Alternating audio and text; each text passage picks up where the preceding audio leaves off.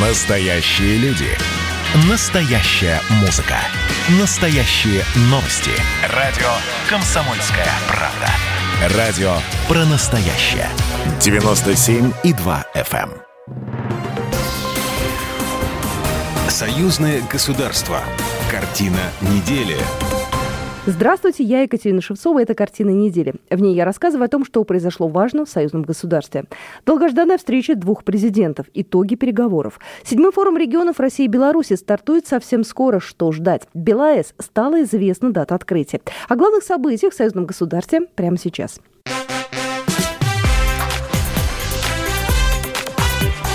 Главное за неделю. Встреча в Сочи Владимира Путина и Александра Лукашенко длилась около четырех часов. По итогам переговоров пресс-секретарь Владимира Путина Дмитрий Песков заявил о снятии резерва российских силовиков. Сейчас главная ситуация в экономике и развитии углубленной интеграции. Встреча президентов вызвала широкий резонанс, в том числе и у белорусских оппозиционеров.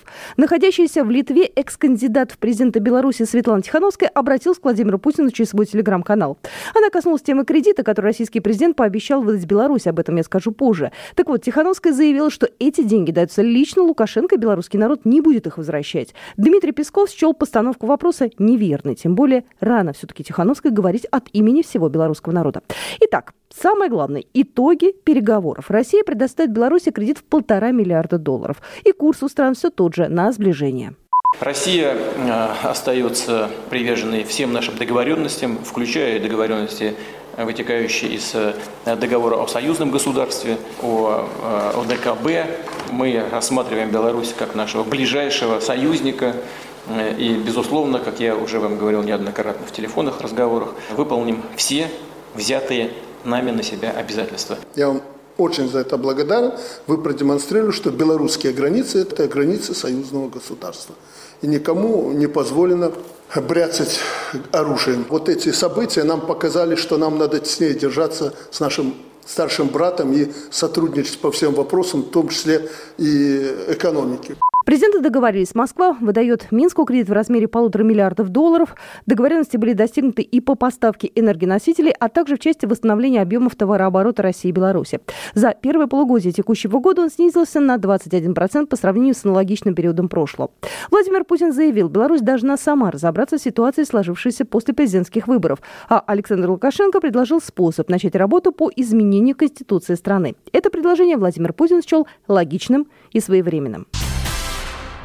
Из-за угрозы войны Беларусь на этой неделе закрыла государственные границы с Польшей и Литвой, которые активно поддерживают протесты в Беларуси. Об этом заявил Александр Лукашенко во время выступления на женском форуме за Беларусь. Также президент поручил усилить границу с Украиной. Польша и Литва были в озвученном днем ранее президентом списке стран, которые пытаются влиять на ситуацию в Беларуси извне.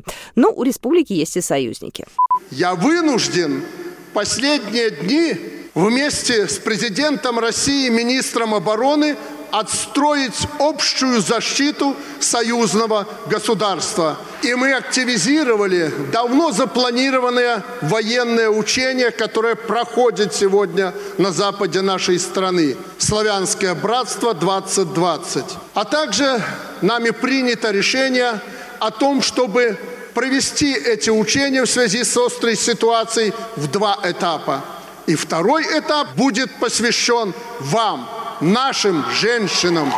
Также на форуме выступали известные женщины Беларуси. Протестная активность республики постепенно утихает. Александр Лукашенко не раз заявлял, что ситуация под контролем. А после его встречи с Владимиром Путиным в Сочи стало известно, что Россия расформировывает резерв российских силовиков, который в Беларуси, к счастью, так и не понадобился.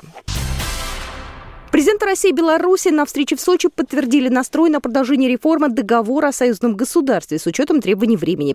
Об этом на этой неделе заявил министр иностранных дел Российской Федерации Сергей Лавров в интервью телеканалу РТВ-1. Лавров считает, что в скором времени ситуация позволит вернуться к вопросам интеграции. Также он напомнит, что договору о создании союзного государства уже 20 лет, поэтому необходимо продвигать нашу интеграцию в современную историю. Все то, что записано в союзном договоре, э, сейчас э, подвергается анализу.